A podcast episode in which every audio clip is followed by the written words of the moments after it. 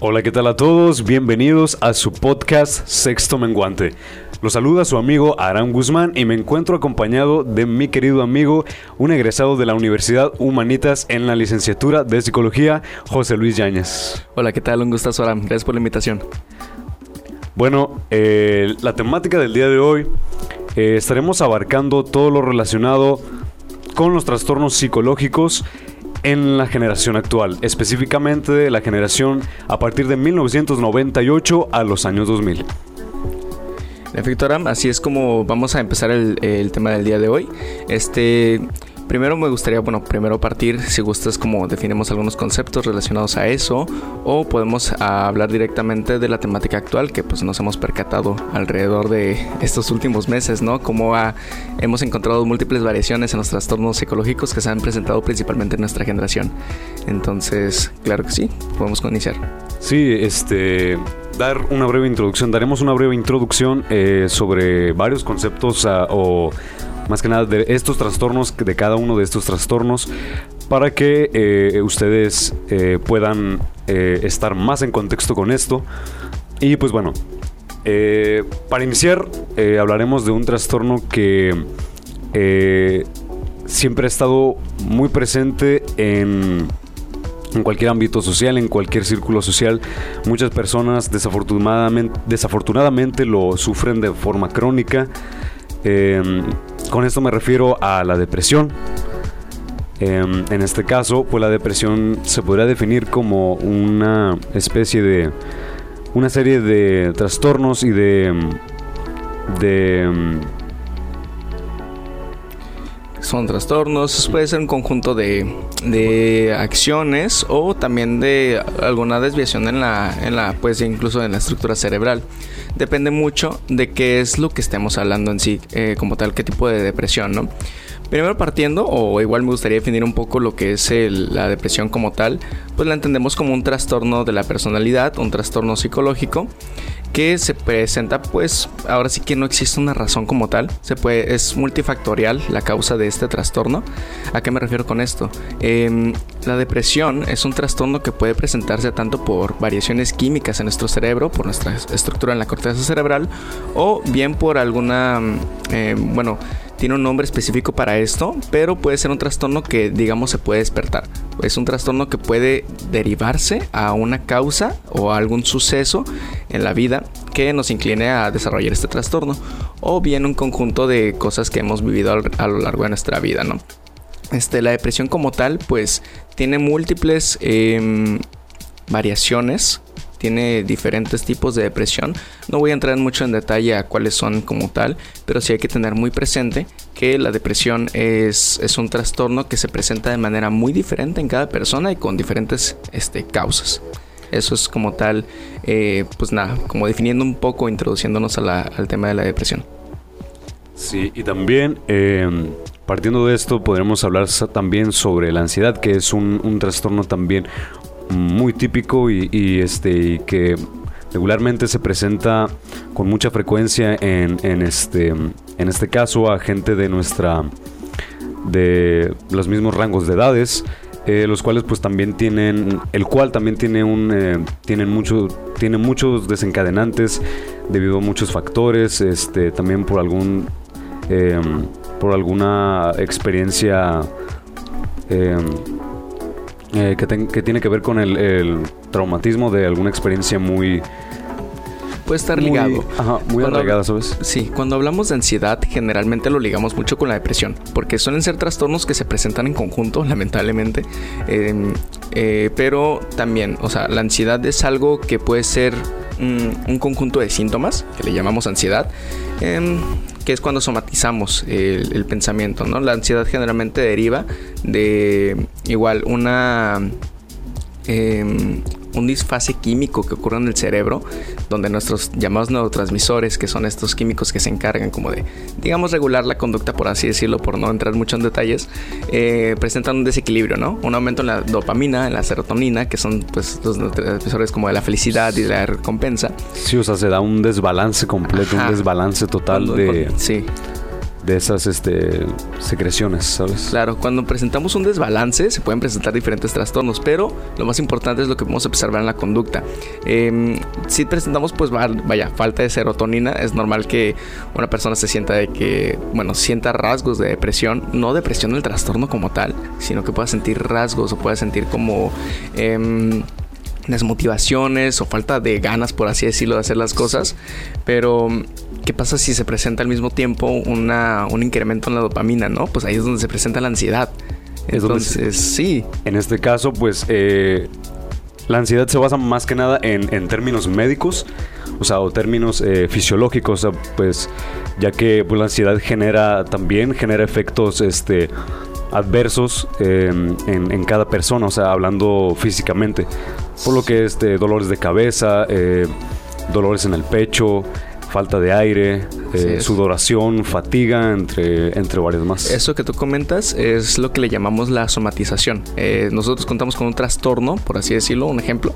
Cuento con un trastorno y de repente empiezo a sentir, no sé, taquicardia o, o siento que me voy a morir, ¿no? Es como lo que dicen cuando uno tiene depresión, bueno, ansiedad severa es como, lo, escuché de un comediante una vez que lo estaba mencionando. Sientes que tienes ansiedad y sientes que te vas a morir, pero no te mueres. es todo. Sientes que vas a morir, pero no ocurre. Sí, o sea, no, no, no repercute en, este. No tiene un efecto explosivo o, muy. Em, muy dañino en, la salud, vaya. O sea, directamente no, no crea un efecto negativo en la salud, pero sí en, en en el querer trabajar para, reducir esos síntomas de, en este caso, lo que es la ansiedad, sí eh, cuesta mucho más el, tratar de, tener como que esa, ese balance, de tenerlos en, un, en un punto controlable. Sí y no. Mira, te voy a explicar. Eh, cuando presentamos ansiedad severa o un ataque de ansiedad, que es, lo, es algo diferente al trastorno como tal de ansiedad, un ataque ya su característica es que pues simplemente es dura y, termina, ¿no? Es como, es temporal. No es como una ansiedad diagnosticada en la que pues una persona vive con ello, pero un ataque de ansiedad em, te hace somatizar este tipo de cosas y claro que te puede traer pues repercusiones en la salud, ¿no? ¿A qué me refiero? Eh, pues la taquicardia y cosas de esa naturaleza, pues claro que consecuentemente con el tiempo te puede traer algunos problemas cardiovasculares o semejantes, ¿no?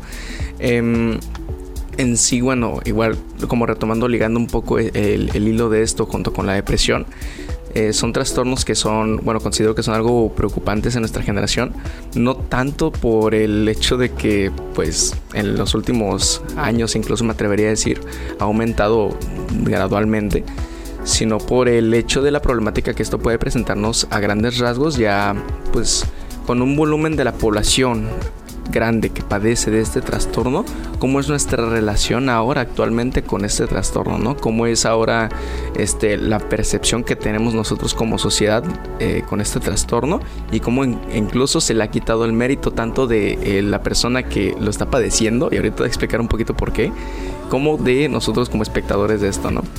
Em, primero, sobre lo, primero que te comenté, em, una persona que lo está padeciendo, ¿cómo le puede quitar el mérito a la ansiedad, no? Em, y esto se ha sabido porque se, se, está comentando bastante el tema de que una persona eh, tiene ansiedad como de mentis. ¿no? Dices, ya, ya, lo ven como si fuera una especie de ah, moda, ¿no? Sí, sí, y no, ajá, lo, lo, toman como, como una tendencia. O sea, en este caso, pues obviamente es algo erróneo, ¿no?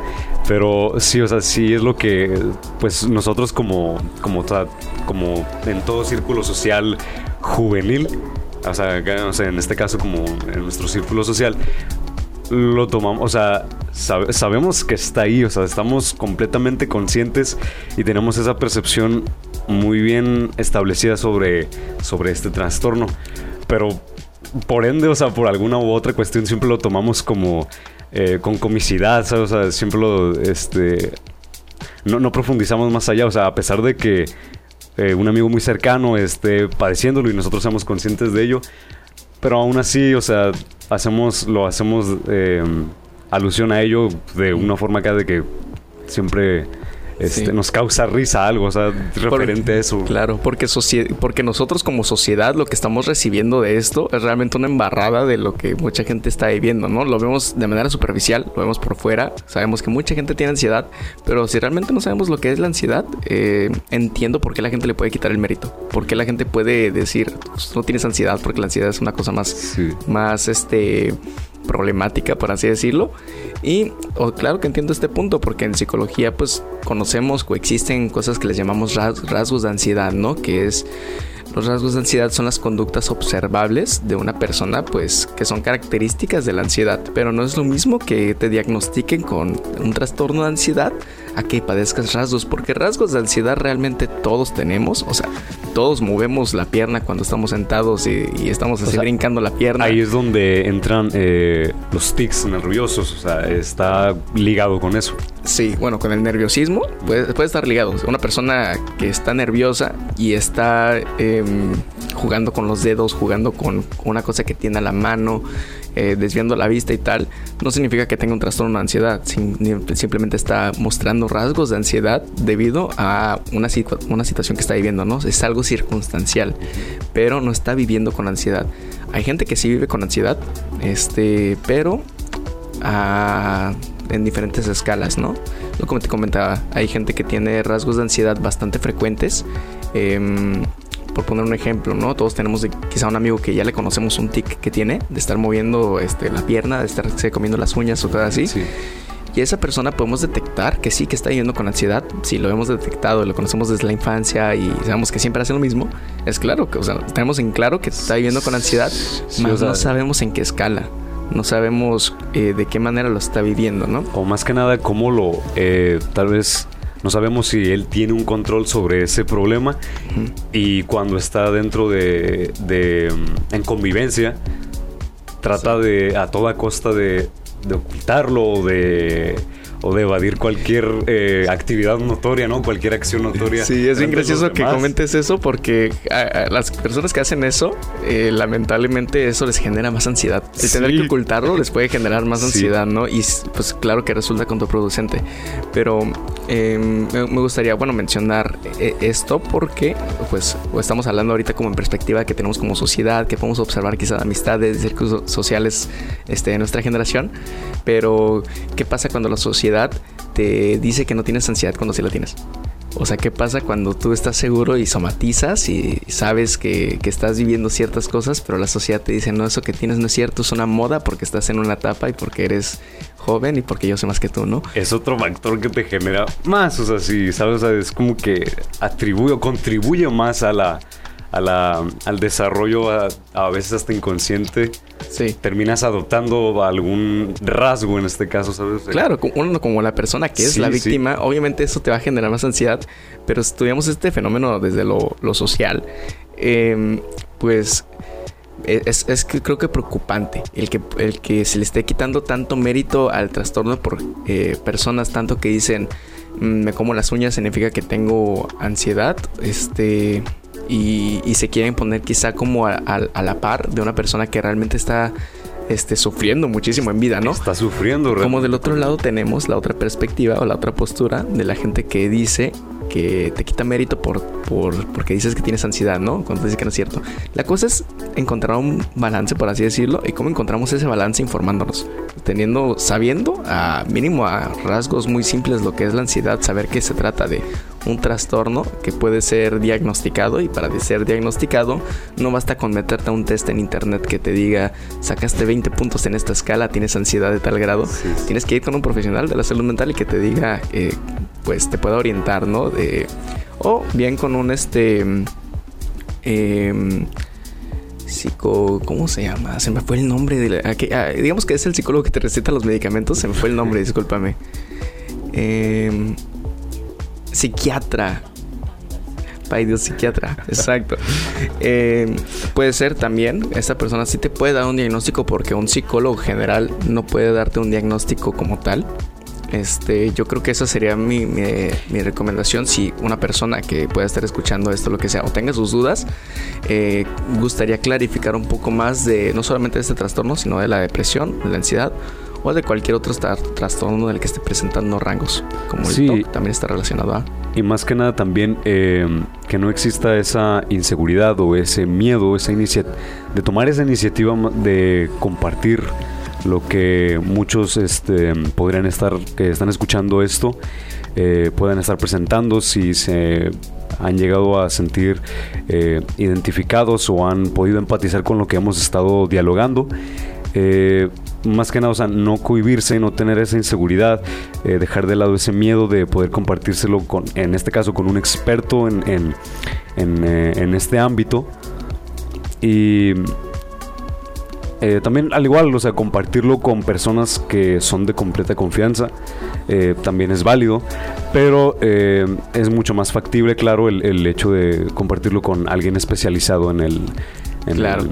Siempre va a ser lo más recomendable, pero ojo, sí es muy recomendable que lo compartan con, con personas que tengan de confianza. O este, muchas personas que tienen, por ejemplo, ansiedad, tienden a tener este pensamiento recurrente de que son una carga para los demás o de que no le voy a contar esto a mis amistades porque no quiero ser una carga para ellos o no quiero como que piensen en mí y solamente piensen en que soy una persona problemática o lo que sea. Em, es muy importante que sí se pueda comunicar, que tengas, este, que tus amistades puedan mm, como recibirte en este aspecto porque em, es muy común que estas personas que principalmente hablando ya de depresión y también ansiedad, este, pero principalmente más depresión, poderlo comunicar. Porque eh, pues creo que es muy importante que estas personas sepan que pues no se encuentran solas, que pues es importante poderlo comunicar porque de otra manera pues realmente es muy difícil eh, identificar como ciertos síntomas, ¿no? tenemos la, dentro de la cultura popular se cree que la persona deprimida siempre va a estar de que triste y mirada para abajo. Tenemos algunas figuras representativas como el, el burro este de Winnie Pooh, ¿no? Que te dice que tiene o sea, que, que, la depresión se ve de esa manera cuando realmente... No desaprovecharía ninguna oportunidad para morirse. Exacto. Pero sí, em, es, es, muy importante que se pueda siempre comunicar, que tengamos esta apertura, tanto como amistades como personas que lo puedan estar padeciendo, para, este, pues nada, romper estos quizás esquemas o limitaciones y se pueda empezar a hablar pues con mayor facilidad de estos temas o de temas de salud general temas de salud mental en general, disculpa. Sí, bueno, eh, esto es más que nada, eh, pues un, eh, como ya ustedes lo han presenciado, pues es un, es un diálogo entre, en el cual pues nosotros hacemos énfasis en, en estos temas para que, reitero, si hay alguien de los que puedan estar siendo espectadores de este programa, puedan platicar con completa libertad y seguridad sobre esto. Eh, no estamos entrando en trasfondos médicos, ni mucho menos, ni una entrevista em, con alguien eh, especializado en esto, sino que, pues, eh, repito, se sientan seguros con, de poder compartir y exteriorizar su sentir. Y pues bueno, es muy importante. Muchas gracias igual forma este, por la invitación. Creo que sí es importante que, pues así como comentas, de igual forma, yo, yo no me considero que sea un especialista en el tema, pero sí considero que es muy importante, así como nosotros, como personas comunes, este, damos una invitación al diálogo en general, de que tanto nuestros espectadores como pues público en general pueda em, poder dialogar sobre estos temas, darles quizá la importancia que se merecen y de esta manera pues ya no quitarle como el mérito a, a este tipo de cosas, ¿no? Hay que, hay que promover siempre la información, este, quizá no basta con las cosas que nosotros podemos mencionar acá, este, realmente pues la estadística o la información siempre está al alcance de nuestro celular. Entonces, pues nada, yo creo que es importante que siempre nos proporcionemos de esta información que tenemos siempre a la mano.